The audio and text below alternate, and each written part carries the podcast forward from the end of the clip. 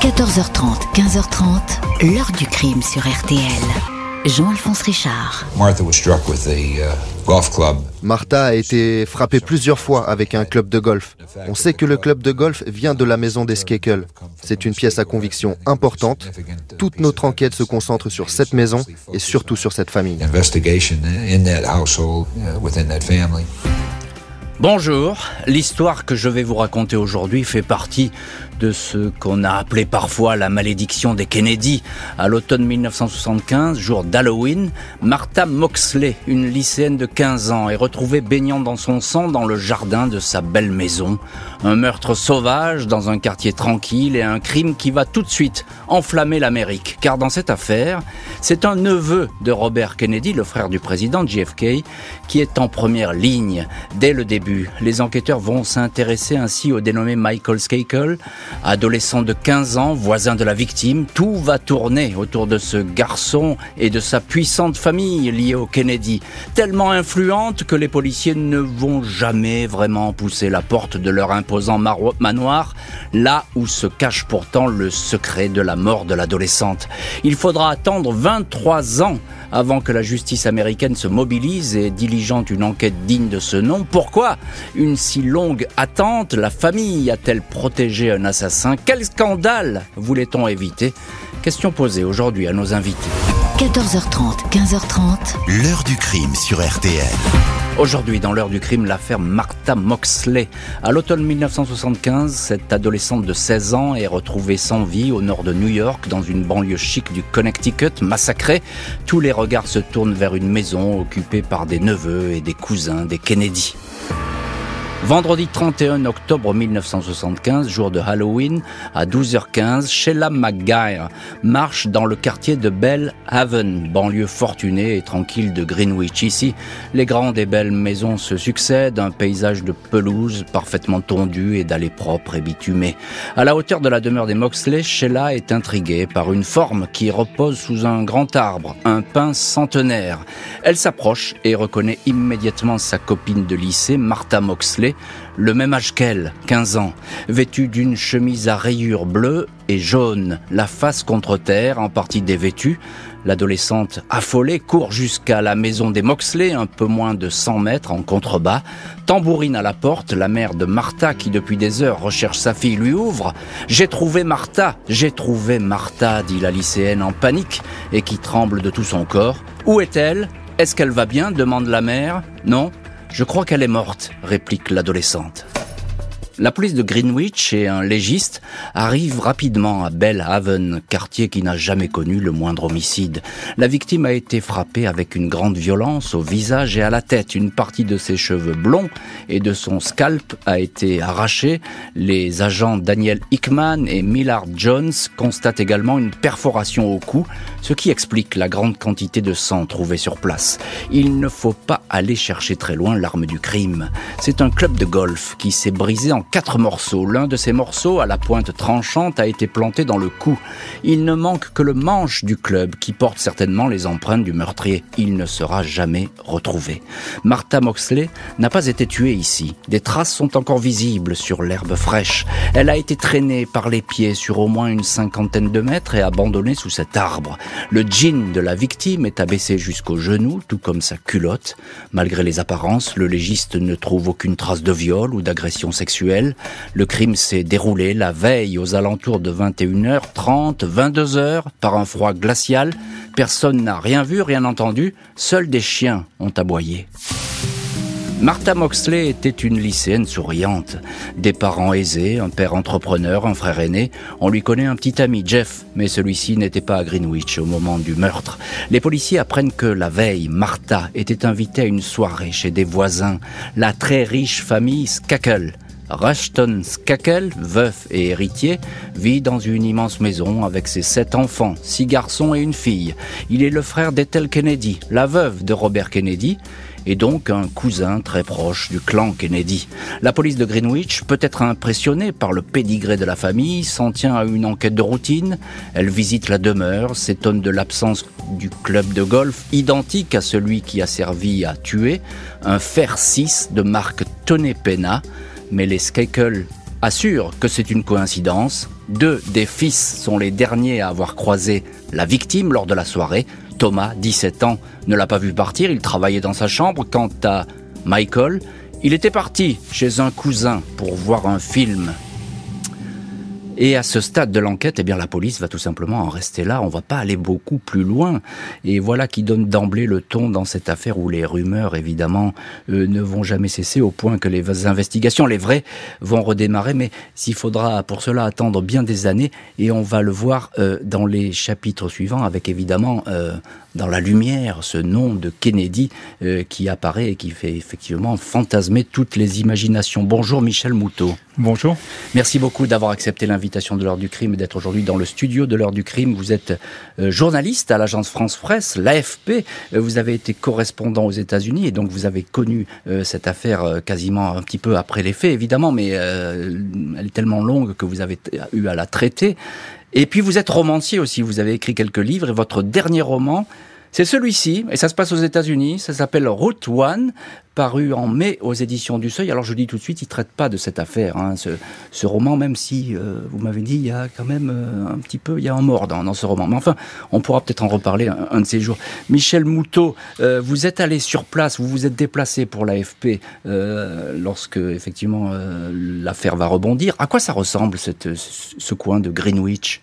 Alors, il, faut d'abord comprendre que Greenwich, Connecticut, et en particulier Bellhaven, euh, c'est un quartier incroyablement euh, riche, une communauté fermée, comme on dit, gated community, dans laquelle il faut monter patte blanche pour rentrer. Euh, c'est là que se regroupent toutes les grandes fortunes de ce pays qui en code tant. Hein, euh, et donc si euh, donc tous les voisins là-bas, les Skekel, les Mosley, euh, les autres sont au minimum millionnaires. C'est hein, ça. C'est pas un quartier dans lequel vous pouvez habiter si votre fortune ne se code pas en millions de dollars. Oui, c'est ça. Ça fait partie des, coins les plus chics hein, et, les plus prisés euh, de cette côte est. Euh, alors, donc, il y, a, cette famille. Il faut dire que euh, Skakel et puis ce crime, il est tout de suite, on peut le dire, Michel Moutot, c'est épouvantable. Hein. la, la, jeune fille, 15 ans, elle a été massacrée. Bien sûr, bien sûr. Le crime est épouvantable, mais la première chose qu'il faut comprendre, c'est que Michael Skakel est un cousin Kennedy. Et eh oui. Hein, c'est c'est pour ça que la presse américaine a sauté dessus. Et, et tout de suite, hein, Michel Moutot. Mais à la, à, dès que ça a commencé. Hein, et, et c'est aussi pour ça que moi, correspondant à New York, euh, j'ai pris ma voiture et je suis allé le jour où, euh, donc des années plus tard, hein, en, en, 2000, quand, quand Michael Skakel euh, s'est livré pour être jugé devant une, la justice américaine, c'est absolument pour ça que j'y suis allé. Il se serait appelé Robert Smith. Ça marchait pas. Ça faisait même pas un entrefilé chez nous. Oui, c'est ça. Donc c'est le Kennedy. Va, ce nom de Kennedy aimante déjà la presse à l'époque. Hein. On, on dit, ben voilà, c'est un neveu de Kennedy, c'est la famille Kennedy qui est dans le coin, donc effectivement là, euh, bah, ça sent le scandale, euh, fatalement. Hein. Bonjour, Timothy Dumas. Hi, Mr. Richard. Euh, merci beaucoup, vous aussi, d'avoir accepté l'invitation de l'heure du crime. Et vous êtes au, téléphone de l'heure du crime depuis les États-Unis. Euh, vous êtes journaliste. Vous aviez, vous avez suivi l'affaire pour le quotidien local Greenwich News. Et puis, vous êtes auteur de, de ce livre qui fait autorité sur cette affaire, hein, qui s'appelle Greentown, Murder and Mystery in Greenwich, America's Wealthiest Community, aux éditions Arcade Publishing. Alors, je traduis brièvement votre titre, mais c'est Meurtre et mystère à Greenwich, dans l'un des coins les plus riches. Euh, euh, de l'Amérique. Voilà, Michel Mouton nous a planté un petit peu le, décor euh, de, cette, euh, de, cette, de cet endroit et ce coin pour les riches finalement. Qui est cette famille Skakel C'est une famille évidemment fortunée et qui vit depuis longtemps à Greenwich.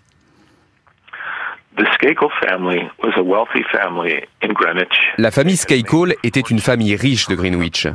Ils avaient fait fortune grâce à une substance appelée coke, qui est un produit raffiné à partir d'essence utilisée pour fabriquer du carbone. Ils ont donc fait fortune dans cette industrie. Ils sont devenus très riches à une époque où de nombreux Américains de la Grande Dépression avaient perdu leur argent. Et l'un des membres de la famille Skakel, Ethel, a épousé l'un des membres de la famille Kennedy, Bobby Kennedy.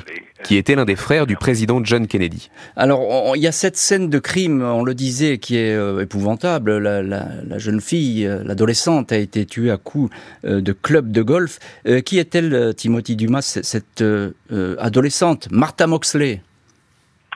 Martha Moxley was a special girl. Martha Moxley était une fille spéciale. Elle avait 15 ans. Elle était vive. Elle était amusante. Elle était un peu espiègle, mais d'une manière vraiment douce. Elle sortait tout juste d'une phase de l'adolescence désagréable. Et l'été juste avant son meurtre, elle était devenue très jolie. Et ça, les garçons l'avaient remarqué. Il n'y a pas de témoin, Thomas, Timothy Dumas, il n'y a pas de témoin, il n'y a personne qui n'a rien entendu? Nobody heard a scream. What people did hear was a dog across the street. Personne n'a entendu de cri. Ce que les gens ont entendu, c'est un chien de l'autre côté de la rue. Il est environ 22 heures. Il aboie férocement, comme s'il avait peur de ce qu'il se passait dans la rue. Et puis Madame Moxley a eu l'impression d'avoir entendu des voix agitées de jeunes gens venant de sa cour. Mais elle n'y a pas prêté attention à ce moment-là. Elle s'en est souvenue bien plus tard, lorsqu'elle essayait de reconstituer ce qui aurait pu se passer.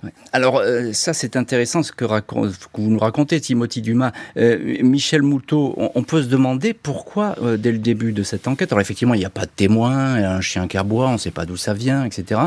le quartier est très tranquille, les gens sont chez eux, mais, mais pourquoi la police paraît si immobile inerte? Vous parliez des Kennedy tout à l'heure, est-ce que ce nom impressionne déjà? Il y a sans doute ça, mais il y a aussi le fait que dans un quartier aussi riche, aussi paisible, les, policiers ont absolument pas l'habitude de ce genre d'affaires. Hein.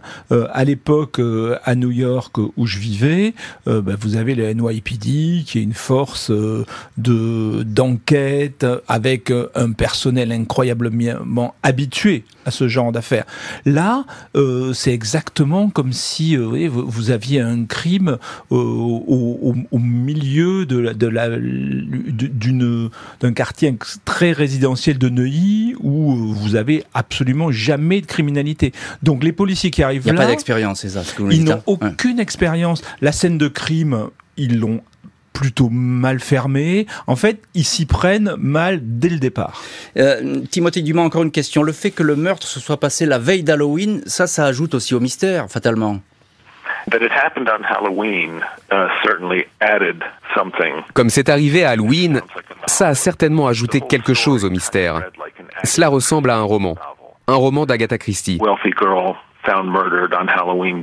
Une fille riche retrouvée assassinée le jour d'Halloween dans un quartier huppé Greenwich, dans le Connecticut. Ça ressemblait plus à un cauchemar, surtout dans cet endroit où il n'y avait pratiquement aucun crime. Ce meurtre, destiné de toute évidence à devenir un cold case, ne va cesser de faire parler de lui au point de devenir des plus embarrassants pour les Kennedy. Officiellement, la famille Skekel n'est pas impliquée dans le meurtre de Martha Moxley. Aucun de ses membres ne fait l'objet d'investigation. Parmi les douze participants à la soirée où était invitée l'adolescente, soirée traditionnelle d'avant Halloween, que les Américains appellent Mischief Night, la nuit du méfait, un jeune homme de 23 ans retient l'attention. Ken Littleton est étranger à la famille, c'est un professeur de sciences embauché pour donner des cours privés aux enfants Skakel. C'était son premier jour dans la maison. La mère d'une invitée le désigne comme un possible meurtrier il aurait eu un comportement équivoque avec certaines jeunes filles. Littleton est interrogé, sans ménagement, il est mal à l'aise, se trouble. À propos de la soirée, il raconte avoir emmené des enfants Skakel au restaurant. Malgré leur jeune âge, Thomas et Michael ont beaucoup bu. Ils étaient ivres quand ils sont arrivés à la soirée, il n'en sait pas plus. Le prof est alors considéré comme un potentiel suspect.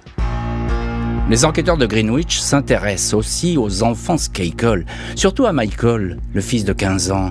L'adolescent a échoué au test du détecteur de mensonges et dans son journal intime, la victime, Martha Moxley, parle de lui en termes peu élogieux. Le traite d'abruti. Michael lui a fait une scène, il lui a reproché de s'intéresser un peu trop à son frère Thomas. Ce n'est pas parce que je parle avec un garçon que je suis amoureuse, écrit Martha un mois et demi avant le crime.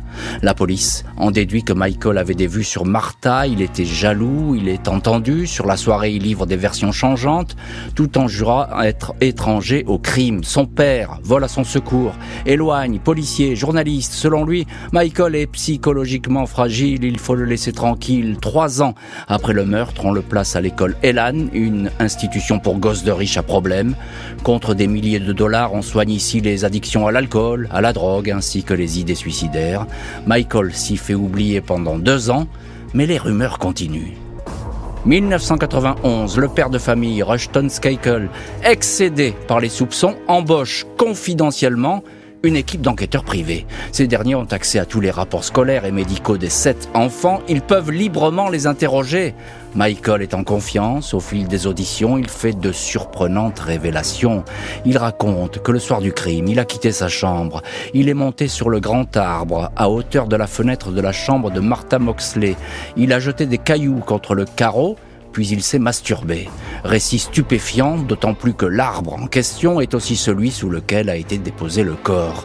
Dans leur rapport, les détectives privés écrivent que le grand frère, Thomas, n'est pas le meurtrier, mais que Michael a probablement tué Martha.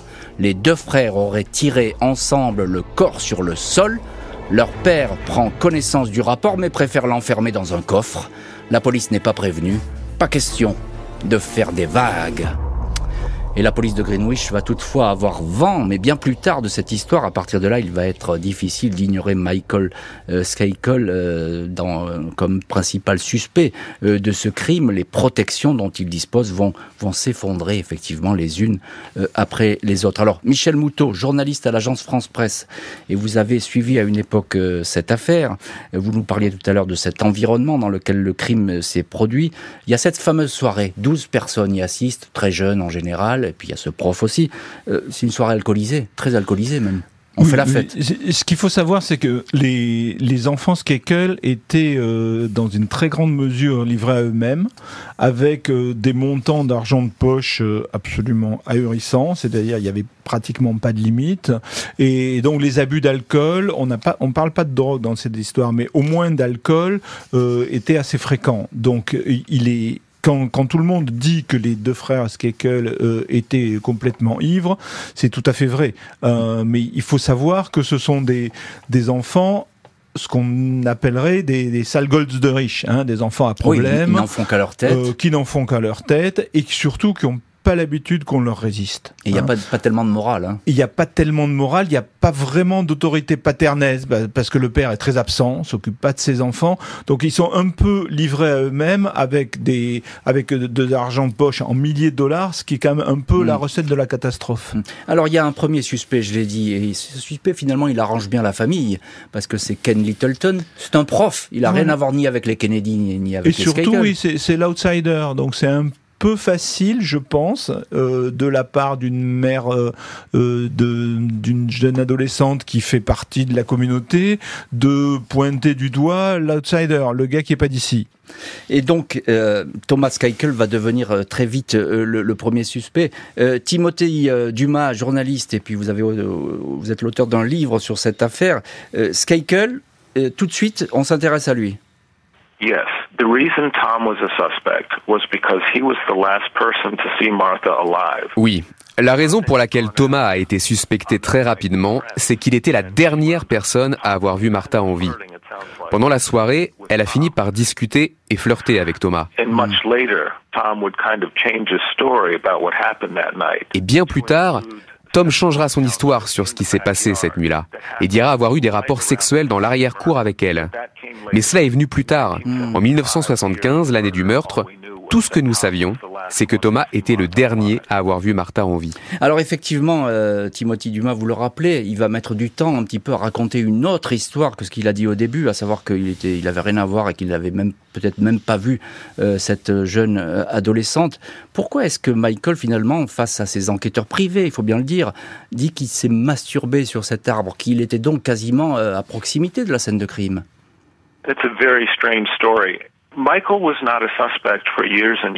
C'est une histoire très étrange. Michael n'a été suspecté qu'au milieu des années 90, près de 20 ans après les faits.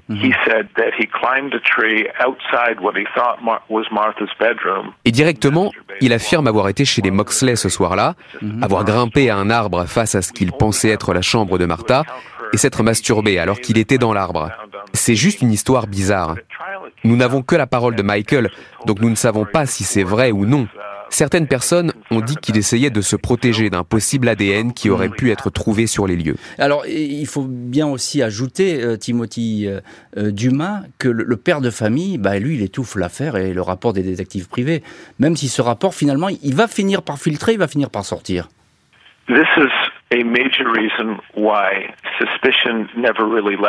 C'est une des principales raisons pour lesquelles la suspicion ne les a jamais vraiment quittés. Il est apparu que les deux frères Skakel, Thomas et Michael, avaient en fait menti à la police lors de l'enquête initiale. Ils n'ont avoué, ce que nous pensons maintenant être la véritable histoire, que plusieurs années plus tard. Lorsque la police a appris qu'ils avaient menti, les frères Skycall ont de nouveau été sur la sellette pour la première fois en 20 ans. Euh, Michel Moutot, euh, notre, notre deuxième invité euh, dans l'heure du crime, très vite aussi, bon, le rapport est enterré et puis il va ressortir. Les Kennedy sont excédés par le lien qui est fait avec eux tout de suite. Bien sûr, bien sûr. il, y a ce qu'on appelle aux États-Unis la légende noire des Kennedy. Hein. donc évidemment JFK, évidemment Robert. Euh, c'est une famille qui est frappée par les drames. Euh, je me souviens que quelques mois avant, euh, j'avais été extrêmement mobilisé à New York par la mort de John John, le fils de JFK, dans un accident d'avion. Avec évidemment des théories de la conspiration qu'on n'appelait pas encore comme ça à l'époque, comme quoi en fait c'était un attentat, il n'était pas mort. il faut savoir que les Kennedy sont ce qui se rapproche de plus d'une famille royale pour les Américains. Hein. Euh, et en plus, il y a une légende noire. Et, donc, finalement, une famille royale, c'est le, le, scandale. Hein, ben, c'est l'odeur du scandale. Les investigations privées et journalistiques vont se poursuivre pour dénoncer une affaire que la famille veut à tout prix étouffer, jusqu'à l'ouverture, 23 ans après les faits, d'une enquête officielle. Mai 1998, l'État du Connecticut désigne un enquêteur et un juge représentant du grand jury pour mener les investigations. 50 témoins sont entendus à huis clos pendant 18 mois, parmi lesquels plusieurs pensionnaires de l'école spécialisée Elan, là où Michael Skakel a séjourné pendant deux ans, de 1978 à 1980. L'un d'eux, John Higgins, affirme que Michael lui a un soir parlé du meurtre. Il m'a dit qu'il avait saisi un club de golf chez lui dans un sac il se souvenait qu'après cela, il s'était mis à courir dans les bois. Ensuite, plus rien, c'était un trou noir. Le témoin Higgins poursuit. Il m'a certifié qu'il ne savait pas s'il l'avait tué ou non Martha. Il ne pouvait pas se rappeler s'il avait commis le crime. Le directeur de l'école Elan, Joey Ritchie, refuse pour sa part de témoigner. Le grand jury considère qu'il était bel et bien au courant des confidences faites par Michael, mais que le directeur a préféré se taire. 19 janvier 2000, 25 ans après le meurtre, les autorités annoncent des poursuites dans le dossier Moxley. Dans l'après-midi, Michael Skakel se constitue prisonnier au commissariat de Greenwich, où l'attend le procureur Frank Garr. Il est arrêté inculpé pour meurtre. Lors de sa première comparution devant le juge, il plaide non coupable. Il verse une caution, 500 000 dollars, pour rester en liberté dans l'attente de son procès. Par rebond, le nom de la famille Kennedy est dans toute la presse. Une nouvelle affaire Kennedy s'interroge même un journal. Trois jours après l'inculpation, le clan sort de son silence et se manifeste ouvertement pour défendre le neveu et cousin Robert Kennedy Jr. évoque dans le New York Times une vendetta à une journaliste. Il certifie que Michael n'est pas coupable. Et dans cette heure du crime, on retrouve l'un de nos invités, Michel Moutot, journaliste à l'agence France Presse, et vous êtes à l'époque aux États-Unis. Vous allez traiter cette affaire, vous allez la suivre. Alors il y a ce grand jury euh, qui recueille des témoignages accablants sur Michael, mais des années après, j'ai envie de dire. Euh, c'est ça. Le, problème, c'est que tous les enquêteurs vous diront que, au bout de quelques semaines, de quelques mois, les témoignages commencent à être sujets à caution, les, versions peuvent varier. Alors, imaginez 18 ans plus tard. Euh, donc la, la, la, vérité est très très difficile à établir. On peut se poser d'ailleurs la question de la validité hein, de ces témoignages parce que Bien ils ont eu le temps d'être faits, refaits. Euh... Bien évidemment, avec on l'a vu le, le père Skakel qui euh, manipule son monde, utilise son incroyable influence pour intimider. Hein. Il faut se souvenir que contrairement à la France, aux États-Unis, les juges sont élus, les shérifs sont élus, et quand vous êtes euh, dans ce coin du Connecticut, vous voulez pas vous mettre euh, Rushton Skakel à dos, oui, parce qu'il est trop très dangereux il est trop important. Eh oui, il est trop important, il est trop puissant, donc ça pourrait ça pourrait nuire aux, autorités. Alors c'est très important ce que vous donnez comme détail parce qu'effectivement en France on n'a pas du tout le même système. Euh, Timothy euh, Dumas, journaliste et auteur du livre, alors c'est trop long à dire, mais Greentown, Murder and Mystery in Greenwich, le meurtre et le mystère à Greenwich, livre qui fait, je le rappelle, autorité sur la question. On est très heureux de vous avoir aujourd'hui dans l'heure du crime. je vous pose une simple question. Est-ce que la police aurait pu enquêter différemment dans cette affaire?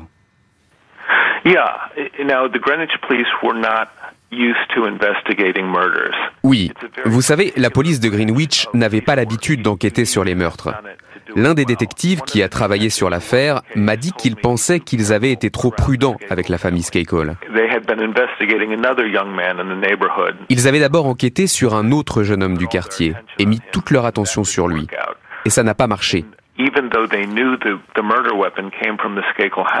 Même s'ils savaient que l'arme du crime venait de la maison des Skakel, ils étaient un peu trop prudents avec eux, parce qu'ils ne voulaient pas, inconsciemment, se heurter à cette famille très puissante.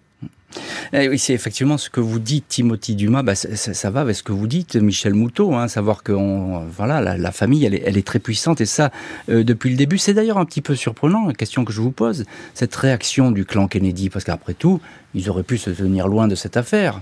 leur nom est cité, mais là, ils montent au créneau. Ils réagissent en disant euh, laissez tranquille notre cousin.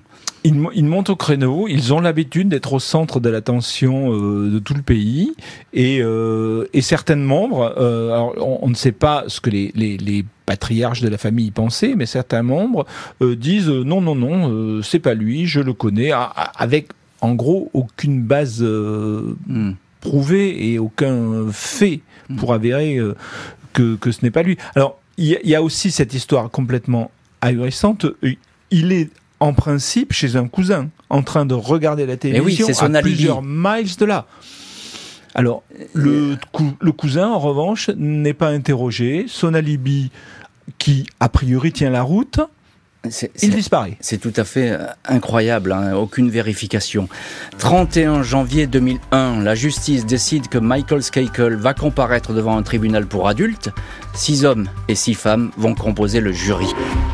Mardi 7 mai 2002, Michael Skakel, désormais âgé de 41 ans, cheveux grisonnants, physique rond et imposant, prend place dans la cour criminelle de Norwalk, dans le Connecticut. Son avocat, le renommé Mickey Sherman, estime qu'il n'existe aucun risque de condamnation. L'un des témoins à charge a en effet reconnu avoir été interrogé alors qu'il était sous l'emprise de l'héroïne. Cet ancien pensionnaire de l'école Elan, Greg Coleman, disait lui aussi avoir recueilli les confidences de Michael, lequel lui aurait dit ⁇ Je ne risque rien, je vais m'en sortir parce que je suis un Kennedy. La plupart de ses frères ainsi que sa sœur entourent Michael. Il répète qu'il ne peut pas être l'auteur du crime. Pour le procureur, le fils Keikol est coupable. Cette nuit d'avant Halloween, la nuit du méfait, est devenue la nuit d'un cauchemar éternel pour la famille de Martha, dit-il. Plusieurs témoins défilent pour réaffirmer que l'accusé leur a confié à Mimo qu'il était impliqué. C'est bien lui qui aurait brandi le club de golf. Le tribunal révèle des notes rédigées par l'accusé pour la rédaction d'un livre. Il n'écrit pas qu'il a tué Martha, mais se trouvait bien dans l'arbre pour fantasmer sur l'adolescente. Il avait caché cet épisode au policier car, dit-il, il avait peur d'être accusé à tort. Michael Skakel pleure à plusieurs reprises lors des audiences, dément les accusations. 7 juin, il est condamné. 20 ans de prison et incarcéré. Dorothy Moxley, la mère de Martha, est satisfaite. Il n'a pas émis de regrets, mais je suis sûr que c'est lui Et voilà donc ce que dit la mère de Martha euh, Moxley à la sortie de ce procès. Procès qui n'est qu'une étape, parce que effectivement l'enquête va encore se poursuivre euh, pendant des années et les questions vont continuer à abonder. Timothy Dumas, vous êtes euh, journaliste, auteur d'un livre sur cette affaire et, vous êtes l'un de nos invités aujourd'hui dans l'heure du crime. Vous êtes, vous, à ce procès qui attire beaucoup de médias. quelle est l'ambiance?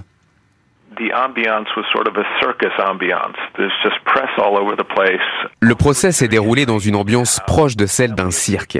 Il y avait la presse partout. Tout le monde était poli, mais c'était très gênant. Pendant les pauses également, Michael Skakole sortait et les gens lui criaient des choses depuis la rue. Je me souviens d'un jour, une voiture qui passait et le chauffeur avait crié ⁇ Tu devrais te pendre ⁇ Donc pour lui, c'était une atmosphère très toxique. Mais oui, l'ambiance était assez sauvage à l'époque. La presse partout, avec des journalistes très célèbres. Et puis Bobby Kennedy Jr. est venu assister au procès une journée, donc c'était assez mémorable. Et quelle est la réaction de, Michael Skakel lorsqu'il apprend bah, qu'il est condamné? Je me souviens des jurés entrant dans la salle d'audience. Ils avaient l'air très sinistres. Et le verdict a été lu. Des cris ont fusé sur les bancs du procès.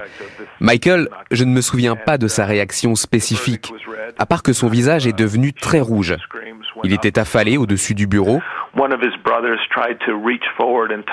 Un de ses frères a essayé de tendre la main vers lui et de le toucher, mais un garde a repoussé sa main. Ensuite, ils l'ont laissé sortir du palais de justice et l'ont envoyé en prison. Et eh ben voilà, euh, donc un neveu Kennedy qui est en prison, Michel Moutot, journaliste à l'AFP, euh, il vient de nous le dire, Timothy Dumas, à ce procès, effectivement, il y a Robert Kennedy euh, qui va s'afficher, hein, il va se mettre avec la famille et montrer son soutien à cette famille. c'est important ça quand même. Il, est là, il est toujours là, Robert Kennedy, pour dire il est innocent. Oui, et, sa présence est, incroyablement importante. Mais, je me souviens quand même qu'un confrère américain avait dit que le fait d'être un Kennedy était à la fois une bénédiction une malédiction pour Michael Skakel. Parce que euh, après toutes les périodes, les années initiales au cours desquelles son père a réussi à étouffer l'affaire avec son poids politique, euh, vous avez la malédiction noire des Kennedy qui entre en action et, et l'opinion publique américaine, en fait, quelque part, se à croire que un Kennedy, euh, ben non, il va pas s'en sortir comme ça parce qu'il est un Kennedy. Et, ça a dû sans doute jouer auprès des, jurés hein, cette fameuse phrase euh, "Je vais m'en sortir parce que je suis un Kennedy". Je eh pense elle, va elle va tourner en boucle. Ça a eu un poids hein. énorme mm. auprès des jurés qui sont des jurés populaires, hein, tirés au sort. Euh, eux, ce ne sont pas des, des, des, des magistrats élus. Ils ont qu'une peur de, d'une rétorsion des, des, Kennedy.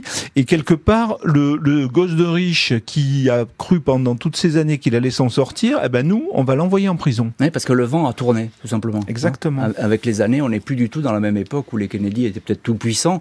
Aujourd'hui, l'image est un petit peu écornée. Effectivement, euh, ça va rejaillir sur ce verdict. Ça paraît être euh, à peu près évident.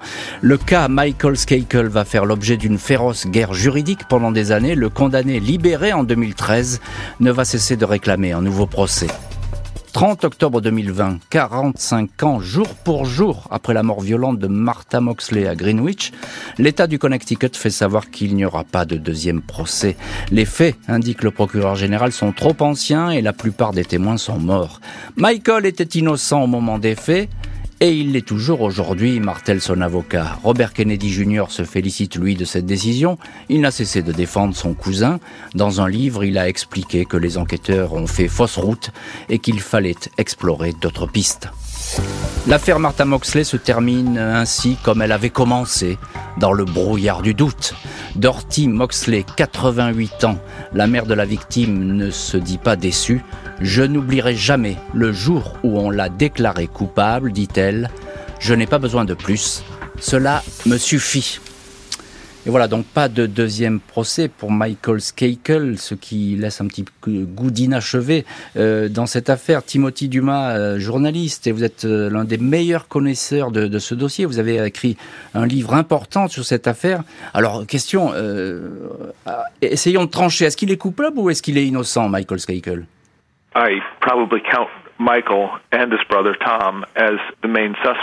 Je considère Michael et son frère Thomas comme les principaux suspects de cette affaire. Mais je pense qu'il y avait trop de doutes. Chaque nouvelle information annule la précédente. Donc plus vous en apprenez sur cette affaire, et plus il est difficile de prendre une décision.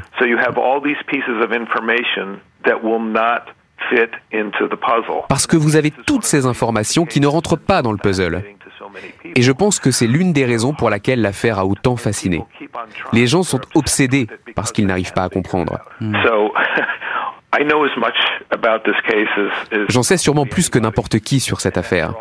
Et après toutes ces années de travail, je ne sais toujours pas quoi penser. Alors si vous, euh, Timothy Dumas, vous ne savez pas quoi penser, pour nous c'est encore plus difficile. Euh, Michel Moutot, vous êtes notre deuxième invité aujourd'hui, journaliste à, l'agence France Presse, et vous avez eu à traiter de ce dossier.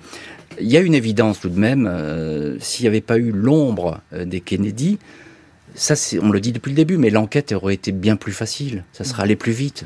Bien sûr, vous vous rendez compte que l'arme du crime, et ça c'est contesté par personne, euh, était dans un sac de golf de la famille Skekel. Donc pour un, enquêteur de police judiciaire lambda, euh, c'est absolument évident. Mais oui, il y, a des mystères. C'est dû aussi, je pense, en, on en parlait tout à l'heure, à, la maladresse des enquêteurs, parce que vous avez Thomas euh, Skekel, le fils aîné, 17 ans, qui a un alibi, il est avec des amis qui témoignent, ça le dédouane, mais vous avez Michael qui a lui aussi un alibi. Hmm. Je suis chez mon cousin, on regarde les Monty Python à la télévision, et là, le cousin est jamais interrogé. Donc, euh, est-ce que ce sont, est-ce que le cousin a, a donné un faux alibi pour essayer de le couvrir? Mais la première fois que le jugement est cassé, par un, juge de la Cour suprême euh, du Connecticut, euh, c'était pour dire euh, il, a eu, il a été très mal défendu par son avocat Mickey Sherman, qui n'a pas cité à comparaître le cousin qui était son alibi. c'est ça. Et vous le dites, c'est presque une enquête pour débutants. Ça paraît tellement évident au début. Alors, il y a quelque chose qui aussi qui est très frappant dans cette affaire, c'est que il n'y a pas de relevé d'empreinte. Alors, on va vous dire, le club de golf, il en manque la moitié. C'était peut-être là où on a posé la main, mais enfin, il y a la plein des, empreintes et des vérifications. Souvenez-vous, euh, l'affaire Grégory chez nous, l'affaire Grégory aujourd'hui serait résolue en trois jours. Hein, avec l'ADN, avec les empreintes. Euh, l'affaire Grégory. Avec la préservation de la scène de crime. L'affaire Grégory a été rendue possible par une incroyable, euh, euh un incroyable concours de circonstances et une succession de maladresses des enquêteurs. Et, j'ai l'impression que c'est un peu la même chose là. Oui, parce que les empreintes, encore une fois, il n'y a pas de relevé. Hein. Exactement. Elles apparaissent pas dans le dossier, c'est simple. Les, les empreintes apparaissent pas. Il y aurait pu avoir des, des de la préservation d'ADN qu'on aurait pu utiliser des années plus tard ça non plus, ça n'a pas été fait. Enfin, la, liste des, erreurs et, des maladresses des enquêteurs est, infinie. Euh, Timothy Dumas, on, vous retrouve euh, dans cette heure euh, du crime. Michael Skykel a été condamné, la condamnation a été annulée, il a été libéré. où est-ce qu'il est, aujourd'hui, maintenant, Michael Skykel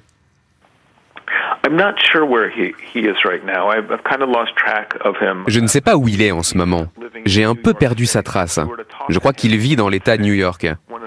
Il a toujours dit que l'une des grandes tragédies de cette affaire a été qu'il n'a pas pu voir son fils.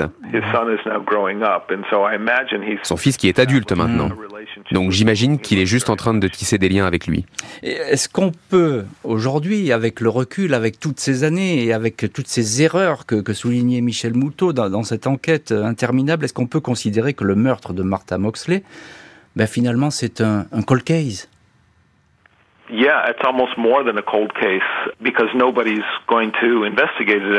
Oui, c'est même plus qu'un cold case parce que personne ne va plus jamais enquêter à moins que de nouvelles preuves ne soient révélées.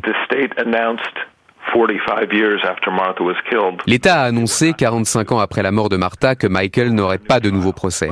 L'affaire est donc close. Mais les gens resteront obsédés par cette affaire pour toujours. Merci beaucoup Timothy Dumas et Michel Moutot euh, d'avoir été aujourd'hui les invités de l'heure du crime. Merci à l'équipe de l'émission, Justine Vignot, Marie Bossard à la préparation, Boris Pirédu à la réalisation. L'heure du crime, présenté par Jean-Alphonse Richard sur RTL.